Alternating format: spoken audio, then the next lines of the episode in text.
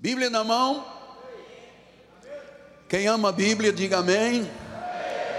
Quem não suporta a Bíblia, diga amém. Uau! Você sentiu o que eu senti? Um arrepio, gente. Se alguém diz amém, eu ia desmaiar neste púlpito. gente, há coisas que não se podem dizer num altar, né? Quem está dormindo, diga amém. Gente, esta é uma igreja atenta. Aqui ninguém calha. Quem acredita que a salvação se perde, diga amém. Você vê? A igreja focada. Isso é maravilhoso. Quem acredita que uma vez salvo, salvo para sempre, diga amém. Ah, senha e contrassenha. Diga o fraco. O Senhor é o meu pastor. Tudo posso. Chama-se igreja educada, disciplinada, sábia. Glória a Deus. Glória a Deus. Bom, vamos abrir a Bíblia Sagrada, por favor. A primeira epístola de Pedro, capítulo 5, versículo 8. Temos agora 40 minutos para estudar a palavra. É um tempo curto para mim. Eu sou um pregador expositivo, então para mim preciso de uma hora, uma hora e quinze. Sede sóbrios e vigilantes. O diabo, vosso adversário, anda em derredor como leão que ruge, procurando alguém para devorar. Isso é incrível. No mundo espiritual, é uma das declarações mais fortes e incríveis que eu conheço. Vamos orar a Deus, vamos ouvir o que o Espírito tem a dizer sobre esta tentação. Oremos, ó Pai. Senhor, o meu coração se alegra em Deus. Cada dia que subo a este altar, eu me sinto numa intimidade profunda com Deus. Eu sei que em mim não há bem algum, eu não sou digno sequer de ser chamado de apóstolo, eu sou o menor dos apóstolos do mundo, dos vivos. E Senhor, eu tenho um chamado, este chamado não veio por mim, veio da tua parte. Os céus se abriram sobre a minha vida, tu me selaste para a redenção e tu me deste uma vocação celestial de servir ao Supremo Pastor, de servir ao apóstolo e profeta da nossa vida aquele que é Senhor de senhores, Rei de reis, ao soberano, ao cabeça da igreja, aquele que governa as nações com vara de ferro. Então, Senhor, usa-me esta noite para o ensino, a educação e o crescimento da igreja de Jesus. Fala-nos em nome do Senhor, a igreja diga amém, amém e amém. Muito obrigado, meu bispo amado. Meus amados irmãos, minha família, benditos do Senhor, meus filhinhos em Cristo Jesus. Hoje damos o segundo passo sobre este tema tão importante que já começou a trazer frutos no domingo próximo passado sobre tentação. E hoje eu quero lhe falar um pouquinho sobre a tentação de Jesus. Sim, porque Jesus também foi tentado. E nós já aprendemos aqui na igreja, e eu quero lembrar na igreja, que a tentação sempre vem da parte do inimigo. Ela tem o objetivo de destruir o homem, de levar o homem ao erro, de expor debilidades, de afundar o homem em pecado, de enfraquecer a sua vida espiritual e, consequentemente, afastá-lo de Deus. Você sabe que o diabo não quer você nesta igreja. O diabo não me quer neste altar. Porque nós somos um ministério que alarga o conhecimento, ilumina os olhos do coração. Nós não somos mais um ministério, nós somos o ministério da graça de Deus. Então, você chegar aqui todos os dias é um milagre de Deus. Pode acreditar, você tem Deus na sua vida. Então diz a palavra do Senhor em Mateus, a seguir Jesus, Mateus 4, a seguir foi Jesus levado pelo Espírito Então, este, este momento não foi um acaso na vida de Jesus. O Espírito Santo tinha programado este momento histórico na vida de Jesus. Ele disse: O Senhor foi Jesus levado pelo Espírito do deserto para ser tentado. Então ali tínhamos a força da luz com as trevas, o mal com o bem, e era um momento decisivo. Na história da humanidade na história do cristianismo, os senhores podem imaginar que se Cristo tivesse caído na tentação, nós não seríamos salvos. Não haveria reconciliação com Deus, não haveria perdão, não haveria salvação, não haveria vida eterna. Então ele disse que, versículo número 2, depois de jejuar 40 dias e 40 noites, ou seja, Jesus se enfraqueceu totalmente, se despiu totalmente, se anulou totalmente, e ali era a guerra das guerras, a batalha das batalhas. E diz a palavra do Senhor: então o tentador, ninguém pode fechar os olhos e imaginar que não existe um tentador. Ele só não pode entrar na nossa vida, ele não pode tirar a nossa salvação, ele não pode entender os meus pensamentos, mas ele pode atacar ou tentar, seduzir, atrair, desmotivar, anular pensamentos. Ele pode fazer isso com dardos e setas. Então disse que o tentador aproximando-se disse: Se és filho de Deus, manda que estas pedras se transformem em pães. Porém, Jesus, porém, respondeu: Está escrito. Então, o que vamos trabalhar esta noite é sobre esta questão de eu responder as tentações que querem me levar ao erro, ao pecado, à anulação da minha vida, ao meu afastamento de Deus. A única arma que eu tenho capaz de anular sofismas e fortalezas e toda a intenção do diabo é como eu creio na palavra. Jesus não disse, sai daqui, demônio. Ele disse, está escrito. Talvez vocês não tenham ideia do tempo que eu demoro para preparar uma mensagem. Tem dias que eu demoro 5, 6, 7 horas. Passo o dia inteiro no escritório para preparar um recado que é entregue em 45 ou uma hora, 45 minutos ou uma hora. Esse momento de intimidade com Deus, para eu poder entender, amado, levou anos e anos e anos para eu poder entender que aquilo que estava sendo passado ao meu espírito através do meu uh, meu ouvido espiritual era Deus falando para a igreja depois. Então, o trabalho que eu tenho como pregador é exaustivo.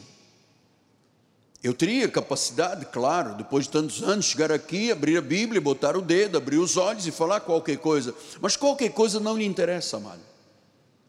Você não veio à igreja, nem vem à igreja por qualquer coisa, qualquer opinião de um homem. Você veio aqui para conhecer mais profundamente a Deus e para tomar posse de valores que te darão uma vida vitoriosa, que você confrontará as situações difíceis de forma vitoriosa. É isso que você precisa. Chama-se pastorear as ovelhas de Jesus. Então ele disse: está escrito, nem só de pão viverá o homem, mas de toda a palavra, e ela tem que vir da boca de Deus. O pregador tem que ser boca de Deus. Portanto, está escrito. E como é que eu entendo que está escrito? Quando a boca de Deus fala a minha vida a partir do altar. Então, sim, Jesus foi tentado. Paulo, em Hebreus 4,15, disse: Hebreus 4,15, não temos um sumo sacerdote que não possa compadecer-se das nossas fraquezas. Antes foi ele tentado em todas as coisas, a nossa semelhança. Mas ele não pecou. Então, Jesus foi tentado como nós somos tentados em todas as coisas. Amado, se você não tiver o conhecimento da palavra, qualquer coisa será motivo de uma tentação. E há algumas que são fortes. Uma tentação, ah, porque eu vou fumar um cigarro. É uma tentação. Mas quando você é tentado pela soberba, pela cobiça, pela vaidade, pela mentira, você, você sabe, há pessoas que são tentadas por isso, amado.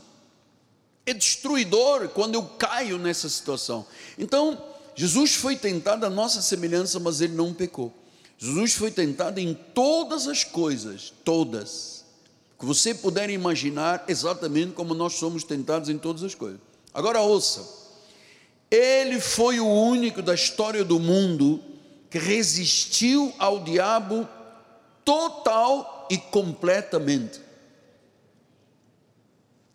Não abriu brecha, não foi conferir o que estava no WhatsApp, não aceitou ir visitar ou ser visitado por estranhos. Ele, ele, ele foi o único que total e completamente resistiu ao diabo. Por quê? Porque ele não tinha pecado dentro dele, ele não tinha nada, nenhuma área de fraqueza. Porque onde é que o diabo apela para a tentação? Ele apela pelas áreas de fraqueza. Se o indivíduo tem uma área de fraqueza com mentira, é lá que ele vai ficar o dia inteiro. Se é com questão sexual, amado, ele vai tentar de toda forma. Se é questão de soberba, de vaidade, de posição, de fama, amado, o diabo apela à cobiça do ser humano. Então, ah, nós temos dentro de nós o velho homem, o velho Adão, a nossa carne não se converte. No dia seguinte da nossa conversão, a nossa carne continuou exatamente sendo a mesma coisa, porque todos nós fomos concebidos em pecado. Em Romanos 3,23 diz: Todos pecaram e carecem da glória de Deus. Todos, todos quer dizer todos, todos pecaram. Então, o que é pecado, apóstolo? Pecado significa que as leis de Deus foram quebradas que as leis morais de Deus foram quebradas. Esse é o pecado. Foi isso que aconteceu lá no início, no livro de Gênesis. Romanos 5,12 assim, portanto, assim como por um homem entrou o pecado no mundo, e pelo pecado a morte, assim também a morte passou a todos os homens, porque todos pecaram. Ou seja, o pecado original do livro de Gênesis, entre Adão e Eva, chegou à nossa vida milhares e milhares de anos depois. Todos pecaram. Então, é, nós temos na realidade uma luta, e eu sempre digo: às vezes as pessoas andam procurando o diabo por um pata rachada, dois chifres, uma barba vermelha, um, um, uma, uma sobrancelha sedutora, uma vozinha mansa. Amado, vou lhe dizer assim: o maior diabo é a nossa carne quando lhe damos espaço. Por isso é que Efésios 6,12 disse: a nossa luta nós temos uma luta. Todos, o pastor tem, você tem, temos uma luta em todas as áreas. E diz que às vezes você pensa, é uma pessoa. Não, são forças. Diz que não é que sangue e carne, são principados, são potestades, são dominadores deste mundo tenebroso, são forças espirituais do mal nas regiões celestes. Versículo 13 diz: Portanto, tomai a armadura de Deus para possais resistir no dia mal, depois de ter desvencido tudo, permanecer inabalável. Então nós temos uma carne adâmica, ela não se converte. É por isso que às vezes você vê uma pessoa, 10 anos de igreja, 20 anos de igreja, de repente, foi fiel, fiel, fiel, fiel, de repente o diabo apela e a pessoa cai. A pessoa cai. Porque esta é uma luta entre o bem e o mal, ninguém está isento disto, diz todos, todas as pessoas passam. Paulo explicou um pouquinho mais sobre essa questão. Gálatas 5,16 disse assim: Andai no espírito jamais satisfareis a concupiscência da carne. Versículo 17: Porque a carne milita contra o espírito, o espírito contra a carne, são opostos. Você vê, é a, a carne militando contra o espírito. A carne o que é? É o nosso velho homem. Então, quando você pensa no diabo, mas não é um chifrudo, é a nossa carne, é o velho Adão é a cobiça que está dentro de nós. Nós temos que ser vigilantes. A Bíblia diz: vigiai e orai para que não entreis em tentação. Pastor, o Papa pode pecar? Peca demais até. Até pelo fato de não ser um homem espiritual ser um chefe de Estado, então os seus conceitos não são espirituais. Qualquer um peca quando o apelo do diabo é mais forte do que a sua capacidade de resistência. Pastor, mas a Bíblia diz que junto com a tentação, Deus proveu o escape. Ah, se você for fiel e viver a palavra. Concupiscência da carne. Por isso ele diz no versículo 17: a carne milita contra o espírito, é uma luta diária, o espírito contra a carne. O espírito diz: vou à igreja, a carne diz: não vou. O espírito diz: não peques, a carne diz: poxa, é só um pouco. O espírito diz: não beba, a carne diz: é só um gol. Paulo também dizia a Timóteo: por causa das tuas constantes enfermidades, bebe um pouco de vinho. Então há pessoas que bebem justificando-se com a Bíblia, mas ali era uma questão de remédio. O vinho para úlcera no passado era assim a forma de cura. Então Jesus disse através de Paulo: Timóteo, beba um pouco, beba um copo, por causa das tuas constantes enfermidades. Ele não disse: beba uma garrafa de cachaça, de uísque, de, de outra bebida forte. Ele não disse: era uma questão de saúde. Então disse: a carne milita, milita, para que não façais o que porventura seja o vosso querer. Então ninguém está isento deste conflito. Eu vou lhe dizer uma coisa que você vai guardar. Eu ouvi isto de um grande reformista. A vida cristã não é um parque de diversões. Você já ouviu isto de Billy Graham? Billy Graham dizia: a vida cristã não é um parque de diversões é uma luta. São principados, são potestades, são dominadores do mundo tenebroso, são forças espirituais do mal. Veja, Paulo diz em 2 Coríntios 2,8: Satanás não alcance sobre nós vantagem, para que Satanás não alcance vantagem sobre nós, nós não lhe ignoramos os desígnios. Quer dizer que muita gente que se dizia crente, Satanás obteve vantagem sobre eles. Ah, porque me falaram. Ah, porque não riram para mim. Ah, não me cumprimentaram. Ah, porque fofoca. Satanás procura a brecha para o apelo. Então ele lança a ideia. Você acha que alguém te ama? Você só é importante que você paga o dízimos. Deixe de pagar o dízimo, vai ver se alguém lhe ama. Pronto, está uma brecha. Amados, eu vou lhe dizer uma coisa: nenhum dos senhores está aqui por causa dos meus olhos. Todos estão aqui porque Deus os trouxe. E se Deus te trouxe, ninguém te pode arrebatar do que Deus fez, amado. Senão Deus seria nada. Se, se o inimigo pudesse me arrebatar da igreja, então não foi Deus que me trouxe.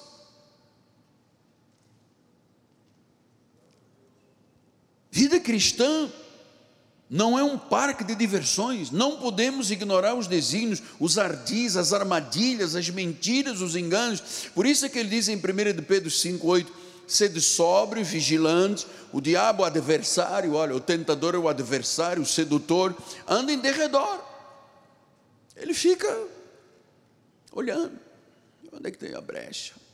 Ele não é onisciente, nem onipotente, nem onipresente, mas ele é mentiroso, é enganador, então ele fica. Onde é que essa mulher tem a brecha? Onde tem esse homem tem uma brecha? Ele anda ao derredor, como um leão que ruge, procurando alguém. Quem é que é alguém que ele procura para devorar? Quem não tem firmeza bíblica, quem não tem raízes espirituais, quem não tem vida de oração, quem não tem comprometimento com o reino amado, ele devora.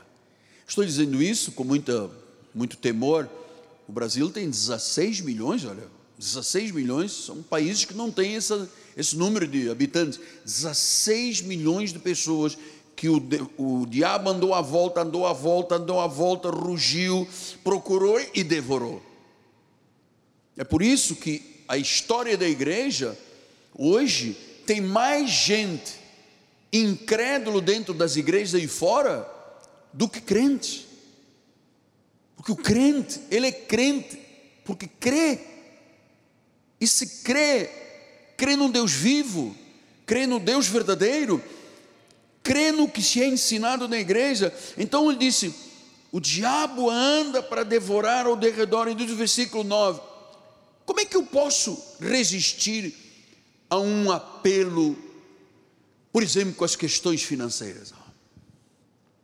Já não lhe disse aqui, veio aqui um, três apelos que me fizeram para injetar dinheiro na igreja, tirar dinheiro não sei de que de Roma para cá.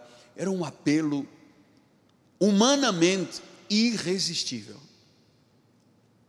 E eu sei que eu não fiz das tripas coração para dizer não, é que na hora veio a posição do Espírito na minha vida e eu resisti. Olha, resisti-lhe firmes na fé, certos de que sofrimentos iguais aos vossos, das tentações, estão se cumprindo pela irmandade espalhada no mundo. Eu só resisto na fé se eu tiver conhecimento. Se o que a Bíblia diz for a razão da minha vida, está na Bíblia, eu creio. Se eu não tenho esse tipo de comportamento, se o meu caráter não é dominado pela palavra, amado, vou lhe dizer uma coisa: não consigo, nem ninguém conseguiria resistir na fé. Às vezes o indivíduo tem uma esposa, um marido, pessoas boas, trabalhadoras, bonitas, e vem o diabo e diz: Puxa, mas aquela ali, aquele ali, e as pessoas às vezes caem em mar de lama, destroem as suas vidas, não sabem esperar o tempo de Deus, a hora de Deus, metem os pés pela cabeça e se destroem, amado. E depois dizem: o culpado é Deus, eu sou fraco porque Deus me fez assim. Ou então a igreja, a igreja é culpada. Ou mais do que a igreja, o pastor da igreja. Só que o pastor da igreja é um homem de fé e eu vivo resistindo na fé a todo tipo de apelo do mundo. É muito importante isso. Então, Satanás, o enganador, o mentiroso, o assassino, o acusador, o príncipe das potestades do ar, o Deus desta terra, o destruidor, ele é cheio de artimanhas, de armadilhas. Ele engana, ele seduz, ele se opõe a Deus, ele se opõe ao Evangelho, ele se opõe à igreja, ele se opõe aos pregadores, ele se opõe aos profetas, ele se meia ao joio à meia-noite, no meio do trigo, ele persegue, ele blasfema, ele acusa, ele atenta. Você viu quantas armas ele tem? Eu não posso estar desarmado sem armadura e sem as armas da fé, porque a guerra é muito grande, amado. Eu vou lhe dizer, depois de tantos anos, para chegar aqui, estar aqui de pé nesse altar, os não imaginam o que eu já tive que ultrapassar.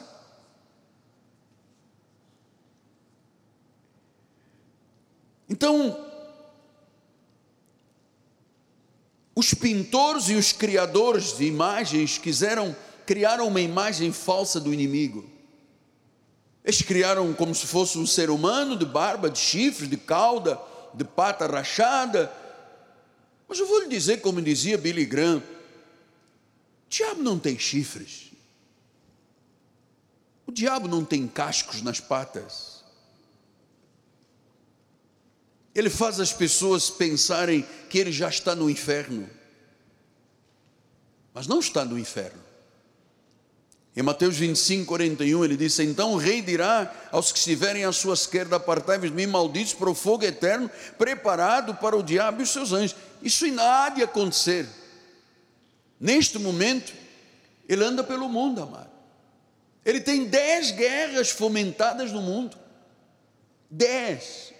Milhares e milhares e milhares de pessoas morrendo, uns apoiando, outros são contra. O mundo está de cabeça, ponta cabeça, amadas. A nossa cidade está de ponta cabeça. O nosso país está de ponta cabeça. Que o diabo luta de um lado, ataca do outro, eh, tenta do outro, mente, engana, acusa.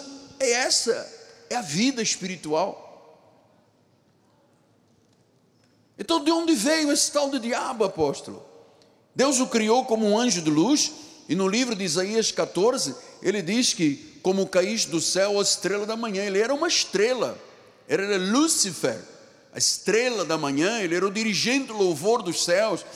E Deus disse: Como é que caíste do céu a estrela da manhã, filho da alma? Como é que foste lançado por terra, tu que debilitavas as nações? Tu dizias no teu coração: Eu subirei ao céu, acima das estrelas de Deus, exaltarei o meu trono e não o meu trono, e no monte da congregação me assentarei nas extremidades do norte, subirei acima das mais altas nuvens e serei semelhante ao Altíssimo. Veja, o diabo sempre se quis comparar a Deus. Mas ouça, ele não é onisciente, ele não é onipresente, ele não é onipotente. São as igrejas que fazem dele onipresente, onipotente e onisciente. São os pregadores. Oh, ele está aqui, o diabo, mas também está na igreja de lá. Ele está em Portugal, não, ele está na China, ele está na África. Ui, mas ele é onipotente, onipresente, ele está em todos os lugares? Não. O único é onipotente, onipresente, onisciente é Deus, é Jesus. Esse sim, está aqui, está nas igrejas que o temem, está em todos os países do mundo. Agora, as pessoas se habituaram a dar uma força que ele não tem e a vê-lo como ele não é. Deus o criou como estrela da manhã, filho da alva, e por alguma razão misteriosa, ninguém sabe, ele se rebelou contra Deus, ele liderou uma revolta contra Deus, ele foi expulso, ele veio para a terra e desde então, o que, que acontece? Ele luta contra os propósitos de Deus, contra a igreja, contra profetas, contra pastores, contra o evangelho e contra o povo de Deus. A razão é misteriosa. Por que, que ele se rebelou se ele estava nos céus ao lado do trono? Pastor, e de, qual é o foco? Porque o senhor disse aqui no domingo: o foco do inimigo é o pastor da igreja, a família do pastor, depois os bispos, os pastores, os presbíteros, até chegar às ovelhas. Eu vou dizer um pouco mais forte. Especialmente, o diabo anda ao derredor, especialmente dos que amam a Deus. Se você, Maria, vai com as outras, diabo nem te liga, você já está fazendo a vontade dele. Agora, se você ama a Deus, se você serve a Deus, se você é obediente à palavra, se você é fiel dizimista, amado, você é alvo dele. Porque o, o, o, o rebelde já fez a vontade do diabo. Então é aquela pessoa que ama a Deus, que diz: Eu não falto à igreja, eu tenho compromisso, eu amo meu apóstolo, eu amo a minha igreja. Esta pessoa é que é o alvo, amado. Porque os demais já estão fazendo a vontade dele em muitas áreas da vida. Aliás, muitos até têm a sua mente petrificada e o coração nem sentem que estão fazendo pecado, estão praticando alguma coisa contra Deus. Agora, se você ama a Deus, se você serve, se você obedece. Então veja o que diz 2 Tessalonicenses 2,7. Com efeito, o mistério da iniquidade já opera e aguarda somente que seja afastado daquele que agora o detém. Então será de fato revelado o iníquo, a quem o Senhor matará com o sopro da sua boca e destruirá pela manifestação da sua vinda. Portanto, não, Jesus já não voltou outra vez, então ele ainda não está destruído, o diabo. Está amarrado, limitado, não pode algumas áreas, só o que Deus permite, mas ele será destruído na volta de Jesus. Agora, o aparecimento do iníquo é segundo a eficácia de Satanás, com poder, com sinais, com prodígios da mentira. Você está entendendo? Com engano de justiça aos que perecem, porque não acolheram o amor da verdade para serem salvos. Então, se eu não acolher a verdade, amado, eu sou alvo do inimigo. E se eu sou um indivíduo muito fiel a Deus, que amo muito a Deus, o inimigo vai criar brechas, vai tentar de todo lado fazer com que eu não seja mais fiel a Deus. Porque o objetivo dele é destruir o homem, é levar ao erro, é expor debilidade. Você não se lembra quando Noé tinha três filhos, né? Que, que aconteceu com Noé? Noé, depois que acabou o dilúvio, estava tão feliz, montou um altar, glorificou a Deus, Deus era com ele. E ele teve um descontrolezinho, né? Tinha uma garrafa de vinho estava escondida lá na arca, que o elefante não bebeu, a onça não cheirou, e ele pegou para beber-lhe uma garrafinha de vinho, entrou na tenda, ficou nu. Diz que um filho dele, cão, Canaã, foi e botou a boca no trombone. Papai está nu, papai está bêbado. Esse é o diabo, entende? Desnudando as pessoas. A Bíblia diz que o amor cobre multidão de pecados. A falta de amor descobre. Então o próprio filho diz: Ele está nu, ele bêbado. Filhos contra os pais, amado. Foi a primeira, o primeiro momento de guerra de familiar. Então, os outros dois filhos disseram: Não, ele é o nosso pai. Pegaram uma capa, foram de costas, como diz o, o irmão Antônio, descostas, e cobriram a nudez do pai. Esse é o crente verdadeiro. Se você vier até comigo e dizer, eu tenho uma história para contar ao irmão, da irmã, Maria, eu não vou ouvir, amado.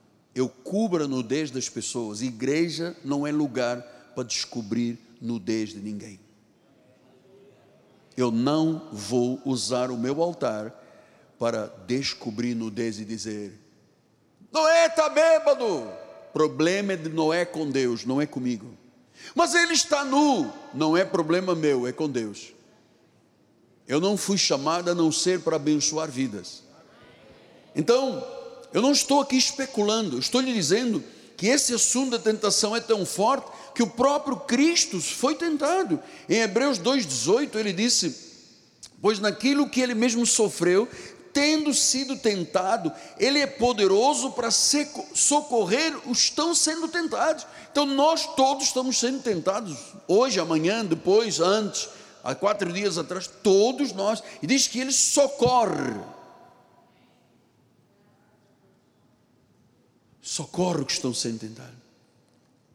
Mas apóstolo, como é que Jesus enfrentou e venceu uma um ataque frontal do inimigo. Lembre-se primeiro que ele foi lá pelo Espírito. Então, quem, quem tem o Espírito Santo é vencedor.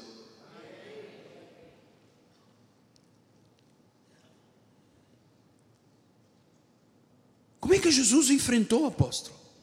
Como é que ele conseguiu vencer o poder do mal? Então, este é o padrão que nos ajudará a vencer as tentações o resto da nossa vida. Vamos voltar lá Mateus? Vamos lá, 4. A seguir foi Jesus levado pelo Espírito ao deserto para ser tentado pelo diabo. E depois de jejuar 40 dias e 40 noites teve fome. Então o tentador aproximando-se disse: És filho de Deus, manda que estas pedras se transformem em pães. Jesus, porém, respondeu: It is written, está escrito.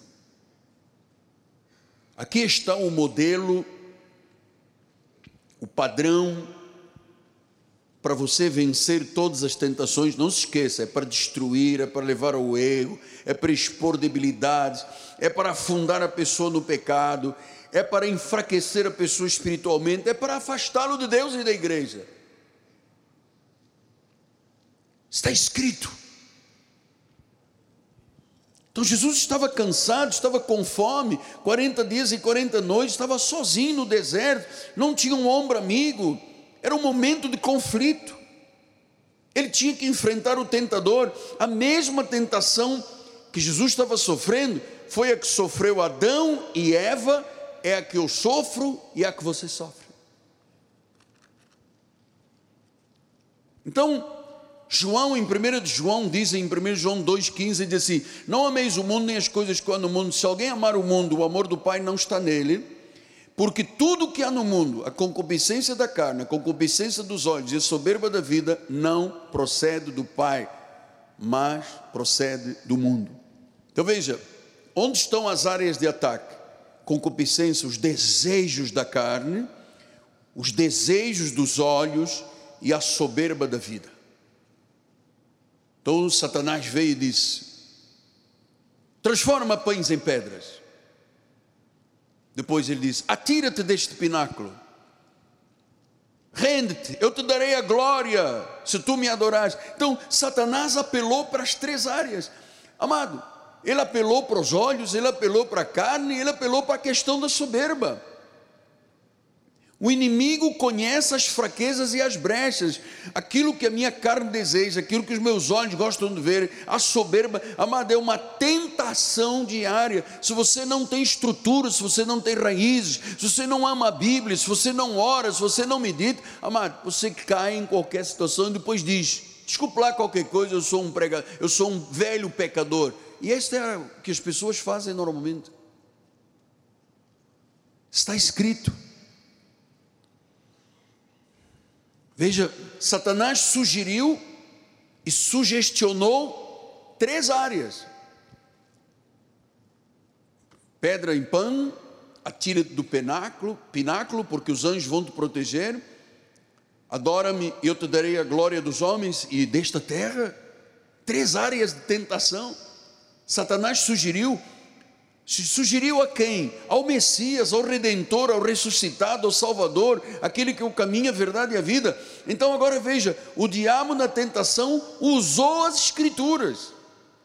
Ele disse: está escrito, aos seus anjos ordenará a teu respeito.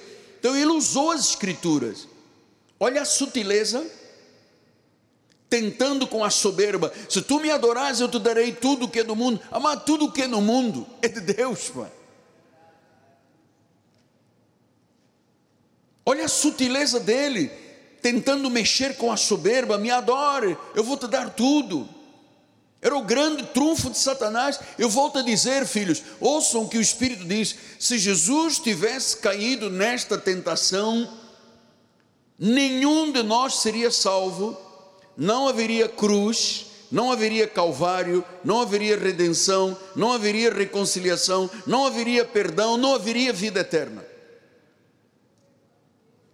Três vezes o diabo tentou.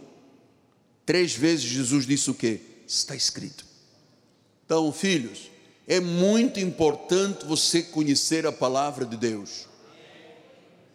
Não venha lá com o negócio de abrir a Bíblia, sempre calha no Salmo 23, o Senhor é o meu pastor e nada me faltará. Isso não resolve a vida espiritual. Tem que haver crescimento.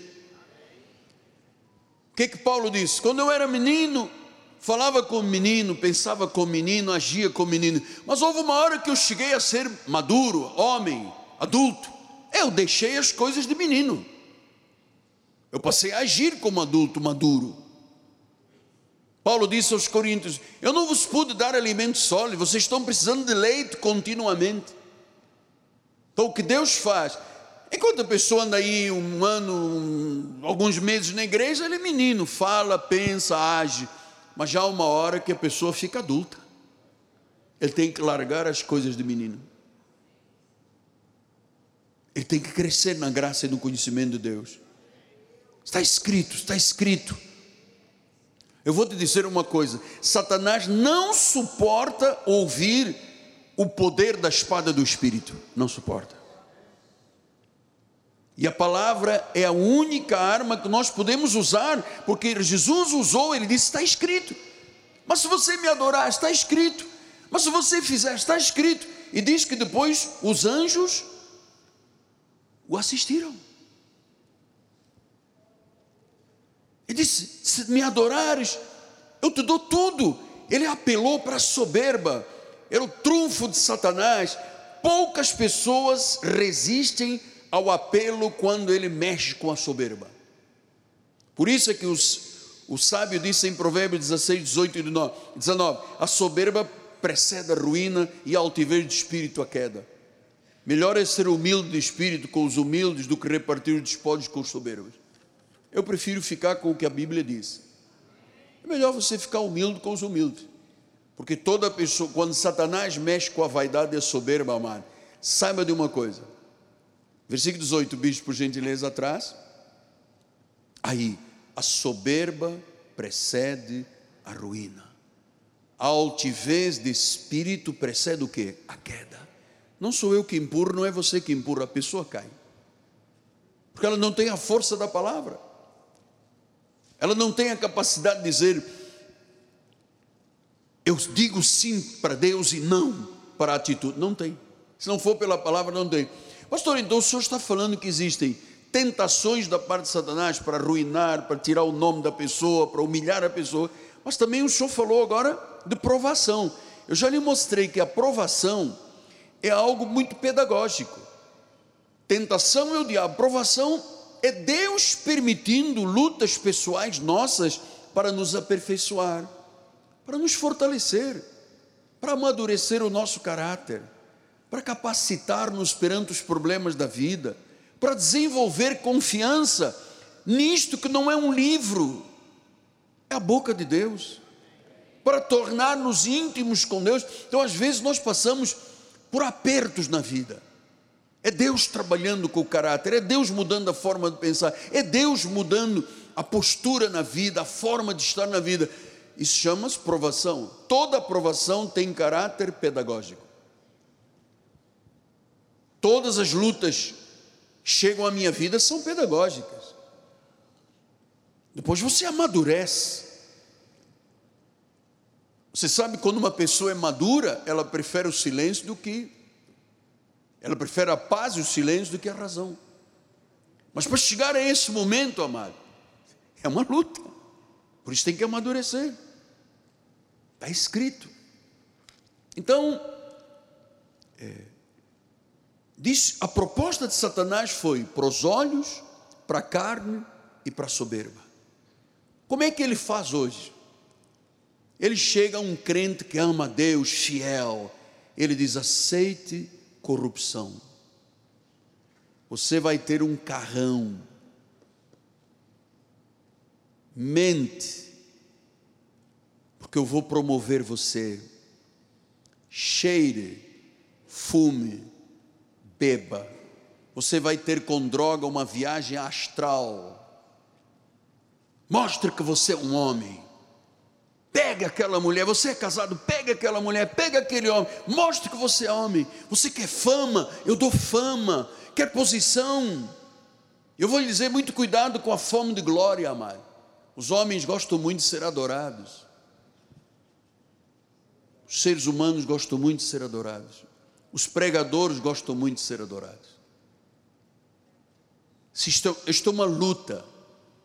Eu me recordo um tempo que nós tínhamos um pastor na igreja Todo final do culto ele vinha, se ajoelhava, beijava a gravata, beijava a minha careca.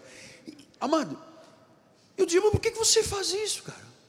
Não, porque não existe, porque o choro. Eu falei, amado, eu sou de carne, eu sou pó, eu sou menor. Não venha com isso, isso é uma mentira, isso chama-se bajulação. Deus não ama bajulador. Deus ama as pessoas que amam de verdade. Bajulação é contra Deus. Então, Fique longe das tentações. A tentação do inimigo é fazer pecar, é induzir ao erro, é instigar para o mal, é fazer algo que não deve, é quebrar a fidelidade com as leis de Deus. Por isso é que em 2 de Pedro diz 2,19, prometendo liberdade quando eles mesmos são escravos da corrupção, pois aquele que é vencido fica escravo do vencedor. Todas as vezes que alguém é vencido na obra de Deus, ele se torna um escravo de um vencedor. Quem é o vencedor da tentação? O diabo.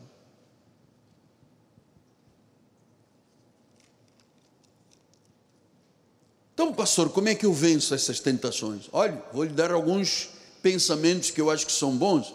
Fique longe das tentações. Ora ao Senhor nesta área da tentação. Peça que Ele lhe ajude a controlar pensamentos e sentimentos. Busque apoio nos conselheiros da igreja. Encontre consolo na oração. Mateus 26, 41 diz: Vigiai e orais para que não entreis na tentação. O espírito está pronto, a carne é que é fraca. Então a nossa luta é uma luta diária. Amado, por isso é que cada encontro que eu tenho com o Senhor na minha intimidade, Paulo, com Deus, é um encontro novo. Todos os dias, quando eu corro para o meu escritório, me ajoelho. Obrigado, Meira, por você me permitir ter essa comodidade. Me fez uns, umas almofadas lindas que eu ponho o meu rosto no chão, é como se a primeira vez eu estivesse em oração, intimidade, eu louvo, bendigo, Abba Pai, querido Deus, te adoro, a tua obra perfeita por um único sacrifício, aperfeiçoaste para sempre, tu te fizeste morto no meu lugar, tu morreste a minha morte, é como se eu dissesse isto pela primeira vez todos os dias, porque todos os dias eu preciso de estar atento, vigilante, para não entrar em tentação. Tentação é um chamamento para o mal. Tentação cria o desejo de pecar, atrai, fascina, seduz. Nós conhecemos a Cristo. Nós não damos crédito a Satanás neste ministério.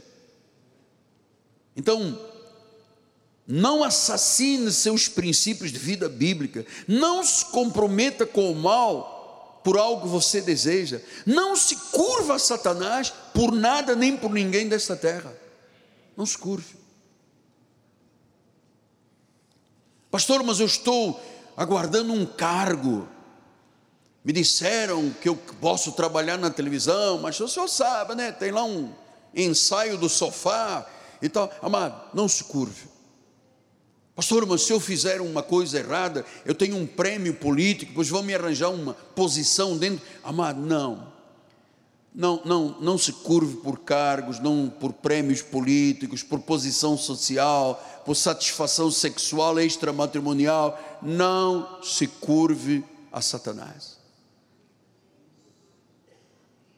O que serve ao homem ganhar o mundo inteiro e perder a sua alma? É uma loucura quando a pessoa aceita e vai com a tentação. É uma loucura. A alma é eterna, o resto passa. A tentação de trapacear, de usar droga, de pegar um atalho. Ah, mas está demorando muito, o caminho é longo, mas me disseram que se eu for por aqui, pagar não sei o quê e buscar dinheiro. Amado, não faça isso. A tentação sempre é uma mentira, sempre é uma falsidade. O Espírito Santo está em nós, ele vai nos dar a vitória. A Bíblia diz isto: que quem, quem teme a Deus, nada lhe falta. Quem teme a Deus, Deus dá a vitória. Você está cheio do Espírito Santo. Não se renda. Tiago disse isto: sujeitai-vos a Deus, resisti ao diabo. É ele que tem que fugir, não somos nós que temos que fugir, é ele que tem que fugir, mas eu tenho que resistir firme na fé, palavra de Deus, resistir. Não se renda, sujeita-te a Deus, resiste, resista ao diabo, ele fugirá de você. Dizem em Apocalipse 12, 11: Eles, pois, o venceram por causa do sangue do Cordeiro, por causa da palavra do testemunho que deram, e mesmo em face da morte, não amaram a própria vida. Então eu sei que o leão está rugindo, o leão da tribo de Judá, ele que precisa de fugir de nós, ele precisa de ver uma igreja resistindo na fé, resistindo em oração, submetida a Deus. É Ele, Jesus, que dá vida em abundância. Dedique a sua vida a Jesus, tenha compromisso público e incondicional. E eu queria, nesses três minutos finais, dizendo: Jesus foi ao deserto, mas diz que ele foi levado pelo Espírito Santo. Estava lá num lugar seco, sem alimento, ele foi tentado de todas as formas possíveis, toda a oposição dos olhos, da carne e da soberba. Mas o que, que aconteceu no fim? Os anjos chegaram e o serviram. Ele tinha uma força sobrenatural, ele passou a ter uma energia, uma coragem, daquela fraqueza de 40 dias sem comer. Os anjos serviram. E eu vou lhe dizer uma coisa, amado pela experiência própria de um homem que trilha quase meio século a vida espiritual. Deus trouxe alguém aqui esta noite, ou alguém está participando pelas mídias sociais, que está exatamente como Jesus estava, num lugar seco, deserto, a sua vida se tornou um deserto. Talvez alguém que não sabe mais como lutar para sair dessa situação.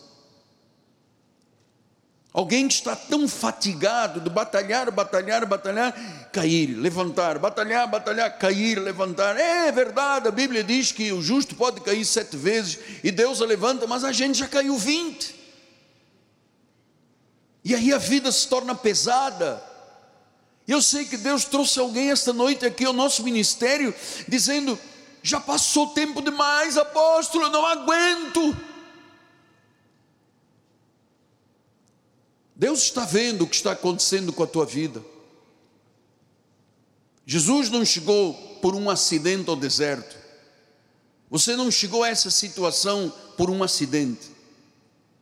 Talvez você diga, mas não é fácil, eu sei, por mim mesmo, não é fácil. Mas a coisa mais importante é passar no teste da fé.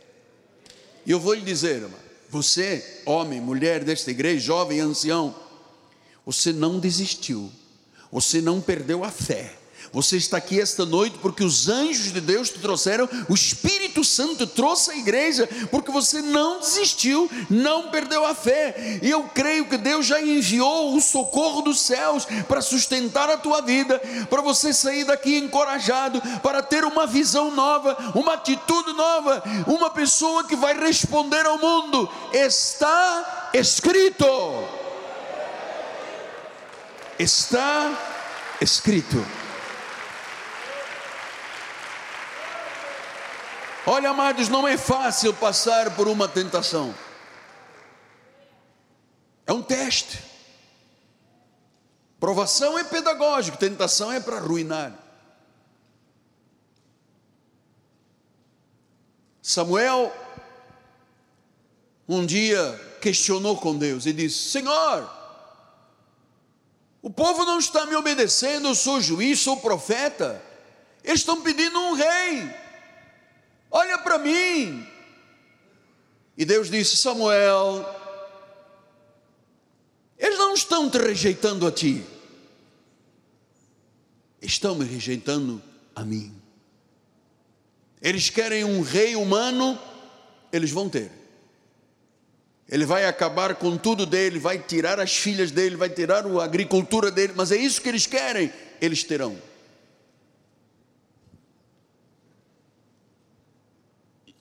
Queremos ser governados como as nações, disseram os israelitas ao profeta. E Deus disse: Serás governado como governam os reis das nações, pata em cima do pescoço. Então eu queria terminar dizendo aos meus filhos na fé: nós estamos numa série muito profunda e muito intensa, libertadora, eu sei que a vida às vezes parece um deserto, para mim é igual, não tem nenhuma diferença. Às vezes também não me apetece nem sair da cama. Tem domingos que eu digo, eu não vou hoje à igreja, e o Espírito me diz, tens que ir, você é o pastor, tem que ir, na marra tem que ir. Mas eu cheguei a esta idade, ainda tenho que passar por isso, tem que passar, é um combate, é um desígnio, é um combate. O Evangelho também tem sofrimento. Paulo disse isso, você teria que acompanhá-lo também no sofrimento. Ele foi preso. Você ler Coríntios, você vai ficar em prantos de saber o que, que ele passou de tanto ataque, tanto sofrimento, tanta chicotada, tanta falsidade. Mas ele disse: Eu combati o bom combate. Eu guardei a minha fé. Eu completei a carreira. E é isso que Deus vai fazer conosco. É isso que Deus vai fazer conosco. Você resistiu a tudo, você está aqui esta noite.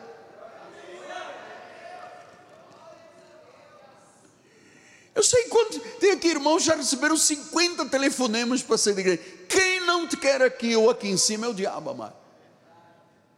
Quem não me quer aqui em cima deste altar é o diabo. Outro dia uma senhora falou: o problema desta igreja é o apóstolo. que conhecimento profundo esta pessoa tem. Ele é que é o problema da igreja. Ah, é, não sabia disso. Aprendi mais uma nova. Então, amado, firme. Diga não. Diga está escrito. Não troque o que está escrito por valor nenhum de ninguém nesta sociedade. Ninguém é digno, tão digno como Jesus é digno. Senhor Jesus Cristo, Tu sustentas a nossa vida. E esta noite Tu estás dando uma visão nova, uma atitude nova perante a vida. De não nos rendermos perante as atitudes do mundo e do diabo, não nos curvarmos a Satanás, dizermos sim para Deus, resistindo na fé, envergonhando o diabo, amado. O tentador não tem vez na nossa vida. Cristo é o Senhor absoluto da nossa vida. Esta oração é com fé. E o povo que recebe, diga amém, amém e amém. Um lindo aplauso ao Senhor. Vamos lá, músicos. Vamos lá, todos. Glória a Deus. Vamos todos ficar de pé. Nosso diretor pastoral vai dar a bênção final. Glória a Deus. Após a bênção final, nós vamos cantar um corinho alegre, feliz. Vamos lá. Glória a Deus. Estenda suas mãos para o altar, por gentileza. Que a graça e a paz de nosso Senhor e Salvador Jesus Cristo, o amor de Deus, essa comunhão do Espírito Santo continue renovando a sua fé e permanecendo firme e forte contra todas as ciladas do mal. E o povo vencedor, o povo mais feliz dessa terra, diga amém e amém. Deus seja louvado.